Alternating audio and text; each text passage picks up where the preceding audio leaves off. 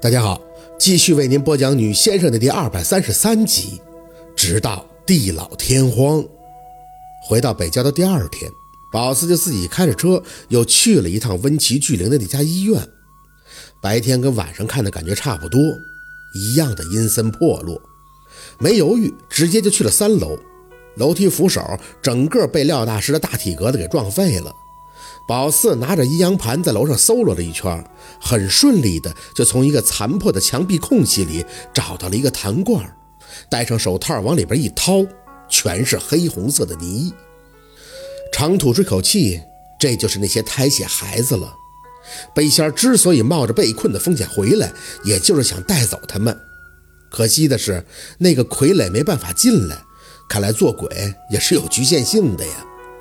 这东西警察也不会管。宝四更不能说，明面上的邪教头目世尊傀儡已经死了，这个案子差不多也就属于破获状态了。谁会晓得背后还有一坛子活了泥，准备给背仙塑身的胎血呀？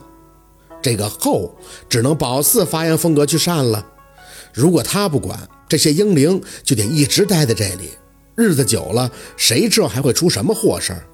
所以一倒回空，首先要做的就是要找到这些胎血。然后再送到寺庙去度化，由此宝四也算是对得起这个正道先生的名头了。将糖罐用红布一包，下楼后放到车的后备箱里，眯着眼儿又打量了这破医院一圈。有鸟扑扇着膀子从头顶飞过，清脆的啼叫，嘴角微微一挑，哼，有生气儿了。想着那晚的惊心动魄，这种劫后归来的滋味，还真不是一般的爽啊！呵的发出一笑音，上车，成就感吧。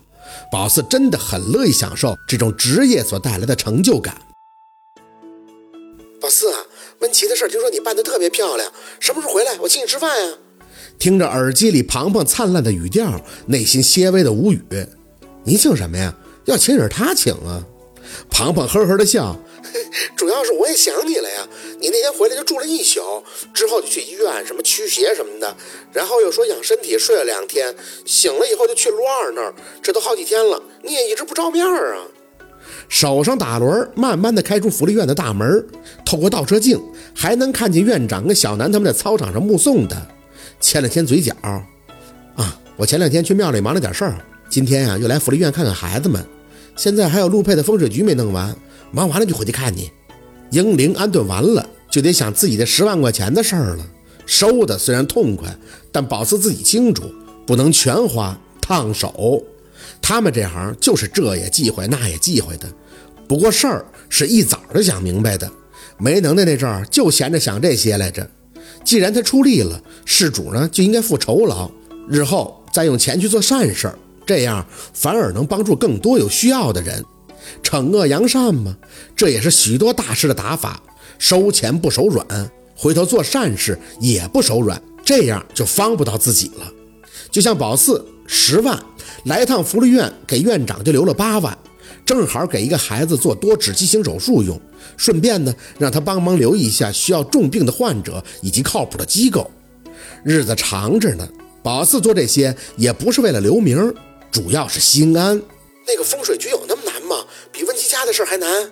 庞庞有些惊讶，宝四的心里却轻轻的叹气，还不是这么比的。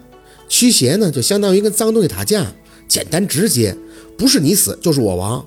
而做风水局呢，需要灵感，等于一个是跟人磕，一个呢是跟天磕。天肯定是磕不过呀，所以得想办法让敌对关系变成伙伴关系。嗨，就挺磨人的。庞庞哦了一声，哦，太好啊，是不是为这事上火了？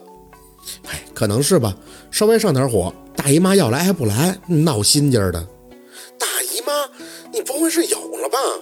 宝四笑了一声，那陆贝得杀了我，一直就不准的，应该是被文琪他爹吃猴脑那一幕给刺激的内分泌失调了，再加上老想那风水局有些心焦。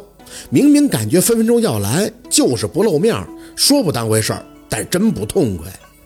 庞庞在那头没心没肺的笑，反正你赶紧忙吧，忙完了咱们好好聚聚。我这工作都转正了，还想着跟你分享下喜悦呢。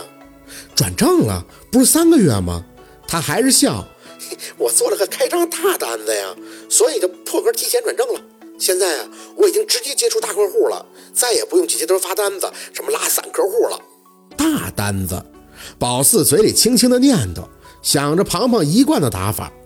你可别告诉我，给你开张的就是我干爸。嗯，庞庞的声音立刻就虚了。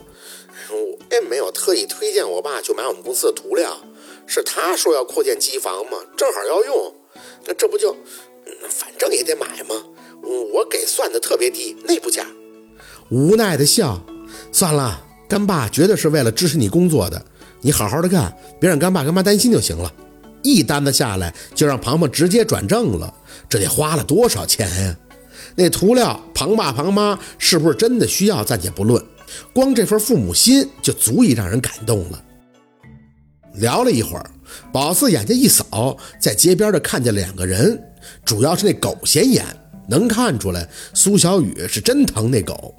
人的穿着是没什么变化，可这狗的衣服倒是哪次看都穿的不一样，都是那种卡通很可爱的样子，连帽侧身还带着兜，有时候呢还给挎个包，四条腿呢还穿着鞋，跟人一样的打扮。